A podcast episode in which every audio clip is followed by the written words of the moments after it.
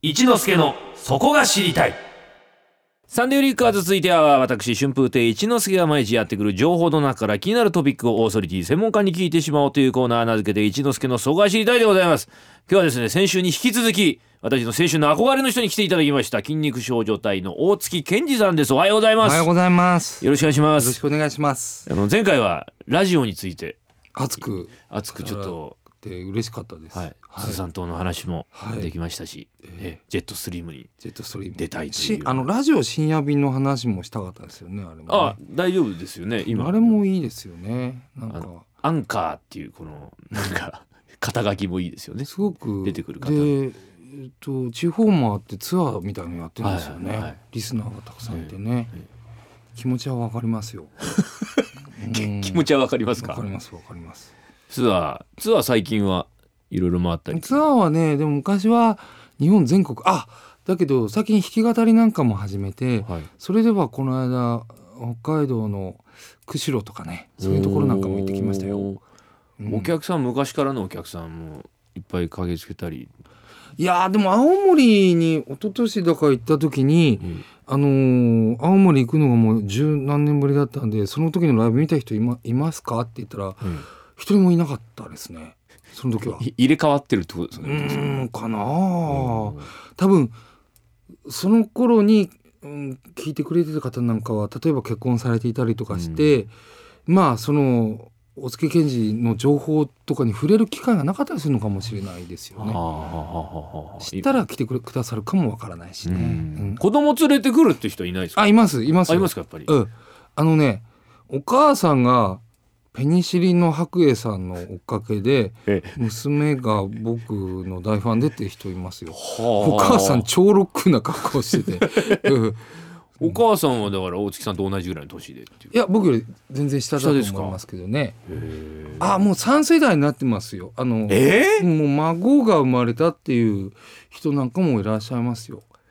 孫ですか？うん、だってあのうあの20デビューして20 88年のデビューなんですけれども、そのまあインディーズの頃から入れると30何年ぐらいやってるからううんんそうなりますね。さすがに。な若い頃のええ。若い頃のですね、はい。あの思い出のこととかいろいろ本とか小説に書き記されてるではないですか。はいはあの昔の追っかけでわーっと来たうん。女の子たちとかが、このままずっと聞き続けてくれるわけがないみたいな、うんうんそんなええ葛藤というか思いというか、はいはいはい。そういうのがあられたなんはいかいろいろで読んだんですけども、ファンってなどどうどう思われどういう見方してますか大月さんの中でファンというものに対して。ファンの方々ですね。はうーんどうでしょうねあんまりそのライブなんかでファンの方々をこうなんていうのかな。うん。あ僕最近ね目が悪くなってきて、え眼鏡かけないとあのライブでお客さんがこうぼんやり見えるんですけれど昔はくっきり見えてたんですね。はい。ぼんやりするようになってきてそうしたら逆になんていうのかな。あのおそのホールにいらっしゃるお客さん全体をお客さん一つのお客さんとしてうん彼彼女に向かって歌う演じるその表現するっていうのはが割と最近はいいなと思うようになってきましたよね。くっきり見えてる時っていうのはと違うわけですかそれは、ね。えっとほらお客さん一人一人のパーソナルが見えるとああのお客さんは男性だからうんこういう曲が好きだろうなとかあのお客様は結構まだ若い女の子だからこういう感じの曲が好好きだろうなとこういうとこトークが好きだろうなとかねうん。こういろいろこう考えながらやるん。はい。ででもお客さんがひとまとまりに見えるとその全員に対してこう語りかける歌いかけるっていうのになるのでちょっと違いますよね。あのねうん。小さいところでやるよりもフェスなんかで何万人とかの前でやる時の状態っていうのはそうなんですよ。はい。何万人を一つ一人って考えないと、うん。その語りかけられない感じがあるんですね。うん。うん、でもやっぱり小さいところだとみんなを見ちゃうでしょ。はい。でもぼんやり見えるとそれもフェスとフェスの1万人の一人と平等になんだ均等にあのお客様に対してこう愛対峙できるっていうか、あうんいい感じしますけどね。僕も僕落語家なんですけども大体最大でも1,000人ぐらいなんですよね。うん最大でも1,000人ぐらいのお客あれさん落語って何何人ぐらいまでに伝わるもんですか？あのー三万人落語とかあるんですか？一番でっかいところでやったのは春風亭小朝師匠がはい武道館ですね、あ武道館。武道館で多分半分潰してやったんで6,000とか6000ですね。それぐらいですね、それが多分一番でかいキャパだと思うんですけど、あれ一人喋りってはい。反響が大きかったりして、はい。あのでかいところだとちょっと聞き取りづらいんですよね。はあ、お客としてです、あ僕あまあそれはホールにもよるんだけど、うん。武道館でえーされたのは結構大変だっただろうな。ワンワン言うから。だから細かいニュアンスとか相当難しかった。ですよ、ビジョンはあったんですか？うんとその時はねないです。なし？僕客でその時学生で見に行ったんですよ。小朝師匠のその武道館とうん、高田ヒクソンのうん、最初の戦った時あー俺もプライドワしたよ。うんンそれは同じ日だったんですよ。うんうん。10月の。うん。私が大学1年生の頃。うん。で落ち研にいてはい。小朝見るかうん。高田を見応援しに行くか 高田ヒクソン見るか。どっちにするかでうん。10対10で揉めてうん。全員でじゃんけんし合ってうん。で勝ったのが小朝だった。え？でその時にみんなの言い訳どっちあの理由付けがうん。小朝は多分武道館でもう1回しかやらないけどうん。高田はあと何回かやるだろうってうんいう理由で、実際もう一回やりましたからね。高田ったんで。やったから。はい。で結局みんなで小朝を見に行ったんです。小朝師匠。いやーすごい話ですね。すごいその日はだからだから僕は小日本において。朝師匠が、はい。その武道館でやることの意義っていうのが落語をあまりねあの勉強してないんでわからないんですけれども、ええ高田ヒクソン並みのことなんですねそれは。武道館で落語やるかおいってそういう感じですよ。へだから落語好きじゃない人も集めないとそこは埋まらないわけなんでーはいはい。小朝が武道館で何かやるらしいよっていうイベント性でそんだけを埋めるっていうその凄さですよね。はそれは高田がヒクソンに立ち向かう、すげえなって同じベクトルの長さの。じゃあ向きは違いだってますけど。高田ヒクソンってこれはちょっと高田選手いやヒクソン・グレイシーになんか訳して伝えたいな。その日あなたが高田と戦ったその日、ええ。小朝武道館で。武道館でやっていたって言って。でヒクソンが私はえそのあの小朝さんという人を知らないが彼も戦士だと思う。みたいなその なんかそういうのがあのあのゴゴングとかに載るんだよな、えなんかでみんななんだこの記事って思うっていう。ただねその小朝小朝師匠のその独演会の時にですね、はい。あのまあ極楽に行くでいろんなはちゃめちゃなことがあるっていう、うんうんうん。そういう話だったんですけど、最後の方極楽の香りっていうあの香水をですね、うん。こんな瓶に詰めたものを全員に配ったんです開演前に。うん、でこの時間が来たらこれを開けて振りまいてくださいっていう演出なんですよ。そうすると会場内にその匂いうん。が極楽の香りがふうん。わっと広がるっていうそういう演出だったんですけど、うん。開ける時にみんなおじいさんおばあさんが「これどこ開けていいんだこれ」ここが開けてああ落っことしちゃった」っていう声あがーそこが賢く聞こえてちょっと悲しい雰囲気になりましたね。それではそれはだから東京ドームでええ高田が高田選手が奮闘むなしく、ええ腕ひしぎ逆十字固めでそれヒクソンがね僕はも見てたんだけどええ。ヒクソンが腕ひしぎで高田の腕をガッと伸ばす前に一瞬四方を見渡して余裕の表情でヒクソンをあの見渡してええ。その時にもう何万何千人の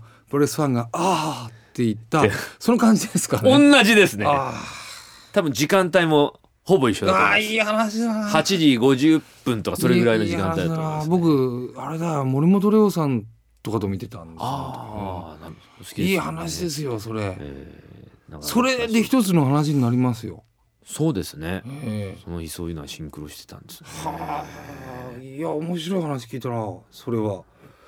ああそれは面白いですよ。ありがとうございます。ええ。あのー格闘技とかいろいろ大月さんお好きですけど、最近、ここ最近ではなんかこういうものに。僕女子プロ最近。女子プロって言うとレス女子プロレスをにこの最近2回ぐらい行ってあと2万円買いました。ここれかからも行く、行こうと思って。最近だとどうどういう感じになってるんですか団体は、えっ、とね今だから女子もたくさん団体があって、僕もよく把握してなかったんですよ。うでも「週刊プロレス」とかそういうのは読んでいて、ん。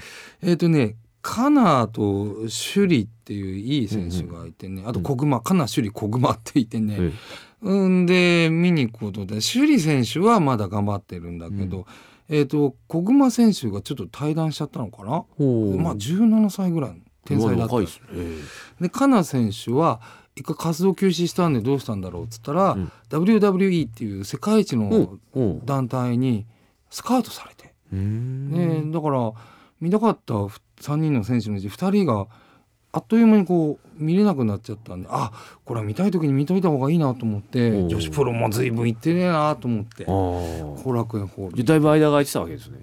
前見てた入ってましたね。あの DDT っていう、うん。あのうん男子も女子もあるプロレスでは見てたんですけど、はい。女子プロだけっていうのを久しぶりに行ってうん。面白かったです。よ客席どうですかお客層は？えっとね多分僕と同じくらいからプロレスを見続けてそのままちょっとまあい言ったらもう50過ぎてうるん。お客さんと、うん。えーと男性のね、ううんん、と新しくそういうプロレスファンになったんだろうなみたいな人といろいろでしたね。うん。うん。うん、あとやっぱプロレスファン同士で結婚したと思われるはい。なんか30代のカップルなんかもいたし、うん、でもか変わったなプロレスも。どう変わりました？いやその団体いや驚いたんですけど今女子中学生のレスラーとかいるんですよ。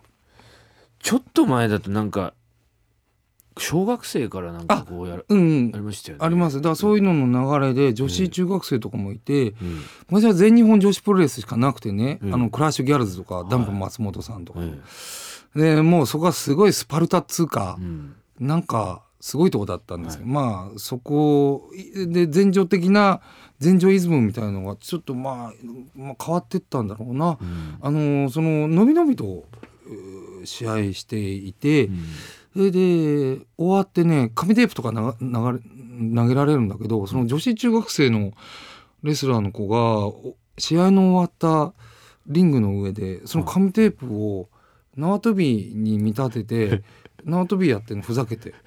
それを他のえまあ、あのレスラーとかが「あはは」みたいな感じで。はい。で笑ってそんなのそんなの前場だったら。もう北斗晶さんにボコボコですよそんなもん。デビル正美が飛んできて降りてこいっつって、ええどんなことになるかもうこ怖い怖い。じゃあ結構穏やかなというか和気あいあいっていうま空気が、あもちろん締めるところはビシッと締めてるんでしょうけどね。ううんん、面白かったですね。うん天竜さんもあれですね引退ですよね天竜さんついに引退ですよね。えうん。えなんかお付き合いとか天竜さんは僕お会いしたことないな。あの長谷大臣とは何回か大臣ですね。お仕事してますけどね。ええ。うん。長谷大臣長谷大臣。になるとは、うん。長谷大臣。ええ。あの黄色いパンツ履いてた方が。だ長谷大臣もう一回プレス多分長谷大臣はやると思うな。なんかの時に。うーん。うん。なんかで僕やってくれると思うな。楽楽しみだな。えっていうあの高い声で全然真似に似てないですけど。今真似なんですね、うん似なかったです。すいません。もうそうそう興味のあることっていろいろ伺いたいんですけどね、はい。えあそうだ。なんか江戸川乱歩のえ話そうですね。江戸川乱歩の話しますか？ぜひ。本当だよ。江戸川乱歩。ごめんなさい。いやいや。先々週ですね。この番組で江戸川乱歩、え乱歩ワールド大全というですね、本を取り上げたんですけども私もそうです。中学の時に何冊かはい。読んでそれっきりみたいな感じなんですけど、ね、そうですか。名前はき知ってるけども詳しく知らないみたいな、こうリスナーの人に乱歩の魅力とか、うん。これから入った方がいい。この本を読んで。うんもう。入った方がいいんじゃないかってういうのが、ん、これ作品あ今ちょっと本があるんでね、あこれ本別じゃあこれマニアックだな。すごいマニアック怪人では分けてる、はい。か大人向け作品の怪人たちとかで分けてる。まあパッと教えと旅する男、うん。えー人間椅子屋根裏の散歩者、うん。えー、とパノラマ島祈願、うん。うん、鏡地獄う、ん。あたりですね。あたりから入るのがいいと思います。心理試験。うん。うんあたりがいいと思いますね、タイトルで言いますけど。その辺は読みました私も、うん。そうです、それがいいですあんまりこうドロドロしすぎてるのから入るとっていうえー、あります？うんとかね。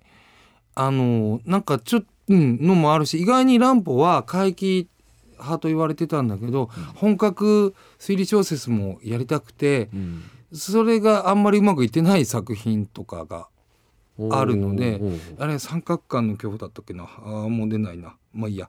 そういうのから入っちゃうとまた火縄銃とかね。なんかそういうのから入るとまたちょっと違うなっていうのもあるしね。うん。あとな「なんだこれ」っていう作品もあるんですよ。えどうなんですか？火星の運河っていうのとかね、ええ。あうん。あのーもう誰しもがなんだこれって思う作品とか、えっ、と途中で終わっちゃってる作品とかね。あと乱歩が書いてないのとかあの少年少年探偵団シリーズの、はい。えっ、といくつかの作品はうん。あのー書いてないですね。あの横溝正史がリライトしてたりとか完全に違う人が書いてたりっていうのもあるんです当時の編集者が書いてたりとかね。うん。いうのもあるので。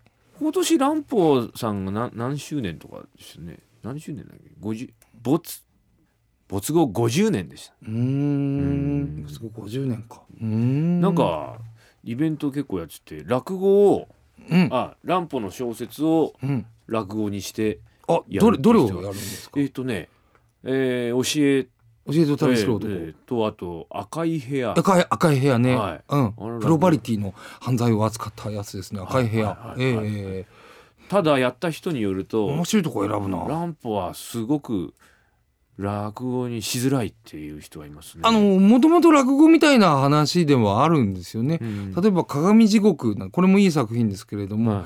球体の内面に鏡を貼ってうん。球体のな内面を全部鏡にしてその中に入ったらどうなるだろうっていうのを、えーあの試す男の話で、ええ。まあ、僕は落語のこと詳しくないですけれども、ちょっとあのねそんなとこあるじゃないですか。そうですね。ちょっと奇想天外なっていうか。そうですよね、うん。そういうところがあるのでうん。もともとああと怪人に十面相なんていうのは結構もう落語みたいな話でね。はい。はいのなんだろう。長屋の騒動みたいな、うんうんうん。いつも同じ、えー、と明智小五郎と怪人に十面相が二人でやんやかやんやかしてるのを、え。周りであの頭のいい小橋少年がまとめてあげたりとか そういうようなまあちょっとテイストっていうか型としては水戸黄門的なあもうこうこうなったっていううんいつも通りだみたいなところあるんですよね。あとはちょっとはは突き抜けてるっていうかむちゃくちゃなことを書くんですよねやっぱり。例えばうんな何がいいかな宇宙怪人っていうその少年探偵団シリーズにあるんですけれども、宇宙怪人の正体はもちろん怪人二十面相なんだけれども、うん。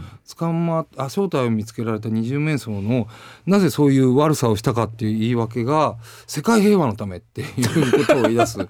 すごいやっぱりね発想が普通じゃないはあところは面白いですよね。一回あの松本幸四郎さんがうん。人間票、あ人間表あれを歌舞伎でやっててすごい。国立劇場すぐそこですけどそれ見ましたよ、何年か前に。あのーじゃあ、あのー人間表が、はい。あのだからヒョウのかぶり物っていうか着ぐるみ着て、ええ。テートにあらのビューンって飛んできて中中どういうふう乗りにしたんですか？中乗りみたいにビューンってこう通り過ぎてったりとかして。いやそのうんその着ぐるみ。着ぐるみでしたかね。着ぐるみでしたね。でうん。それは笑える感じにはなんなかったんですね。ちょっと笑っちゃいましただから。うんあでしょ？あの感じでなんか「はははは」って言いながらなんかブーンって飛んでって、へえだからランプのって実写にするとえ笑えるものが多いんですよ、人間椅子なんかもくり抜いた椅子の中に男の人が入って、ええ座る女の人の感触を楽しむっていうね、はい。はい。話ですけれどもバカですよねそれね。絵にしたらバカですよ。相当のバカですよ。コントですよね。スケベコントですよ、え。うーんでもそれをあのあたかも猟奇的な、あの幻想的なように読ませるところが乱歩の魅力なんじゃないでしょうかね。まさか朝のろ7時台にエドワー・ランパのこのおすすめを何週間にわたって聞くとは思わなかったですけど。そうですよね。ええぜひ、うん。あのえ江戸川乱歩の書庫っていうのが立教大学の横にえーまだあるんですよね。はいで今はえっ、とねむあのねその平井さん平井太郎って言うんですけど江戸川乱歩、その平井家でずっとあの開放していて、うん。結構言うとすぐ見せてくれたんですよ。でいろんなあのファンであるとか、えっ、と,、えー、と推理作家とかがね、はい。見たいって言うとどうぞどうぞって見せてくれてうん。本当にお宝の山なんですね。うん、ふあのな中身が、うん。彼の、えー、乱歩が集めていた書庫なんですけれどもね、で本当にお宝の山で、えっ、とね乱歩から夢の旧作へみたいな手紙とかもそれは書斎の方に置いてあるんです。普通に置いてあるんですよ。え？見て普通いいに置いてあるの。でねで、えー、とそれを見せてもらったファンや推理作家がみんながみんなその平井家の人に「これはまずいからダメだから」って言って、え。ねあの全員が全員の人とは限らないからって。う んもうちょっとこれこんなの平井家の方々がねいい方々だから、ええ。あけあけっぴろげでね見せてくださって。ええ。るけどもダメですよダメですよ。しまっといてください。しまなきゃダメですよって言ったら、ええ。最近えー、と豊島区か文京区豊島区豊島区ね。の、えなんかちょっと管理にさすがにちょっと入ったって話を聞いてああのファンや推理作家がみんな胸をなで下ろしたっていうね おおうような考えの。よかったよかったっていう。おー。いやー大月さんに来ていただいていろいろ伺った。曲をね何のために来ていただいたかというとそうなんです、えーアルバムを出されまして。あそうでした。そうです、そうでした。10月7日に、えーテレビアニメ「牛音虎」のオープニングテーマ「混ぜるな危険」を含む筋肉少女隊のニューアルバム「おまけの一日」かっこ戦いの日々がリリースされています、はい。ということです。売れ行きはどうでしょうか？ああの前回の「ショーマストゴーオン」というアルバムが、そのいわゆるあのオリコンのベスト10に入りましてね、うん。ああのちょっとこの我々のようなうん年代のバンドがそういうチャートで頑張るというのはなかなかないことだと思うんで今回の、えー、とおまけの一日もちょっと頑張ってほしいなという感じですかね。ね、えーこれからライブもいろいろと、そうですね。あるんですねはい、あります。ホームページなどをご覧いただけるとはい。出ておりますのであのライブもあって僕、そうですねあ一個告知していいですか？どうぞライブのお知ら東京東京の高円寺っていうところで、いいえー、ザ高円寺フェスティバルみたいなのがあそこにザ高円寺っていうホールがあるんですけど、はいそこでこう農本学校高円寺編というのを11月1日にありますんでもしよかったら来てください。あのー、とね、えー、き人間椅子の、うん。和島真二さんと、はい。来ていただきましたこの筋番組。肉少女隊でサポートをしているピアニストの三島聡さんと、あとポカスカジャンが来てくれますんで、はい。そうですか。ポカスカちゃんもこの番組何度も。あ本当に？はい。あそうですか。私も個人的にお付き合いあがそうですか。ございますそうですか。じゃあぜひよかったらいらっしゃってください。ぜひぜひ。えよろしくお願いします。はい。というわけで今日はですね、えー筋肉少女隊の大津健二さんにおいでいただきましたが曲の紹介をお願いいたしますえはい。えー、なんだったっけ？あわかりました。そうでした。筋肉少女隊で球体関節人形の夜。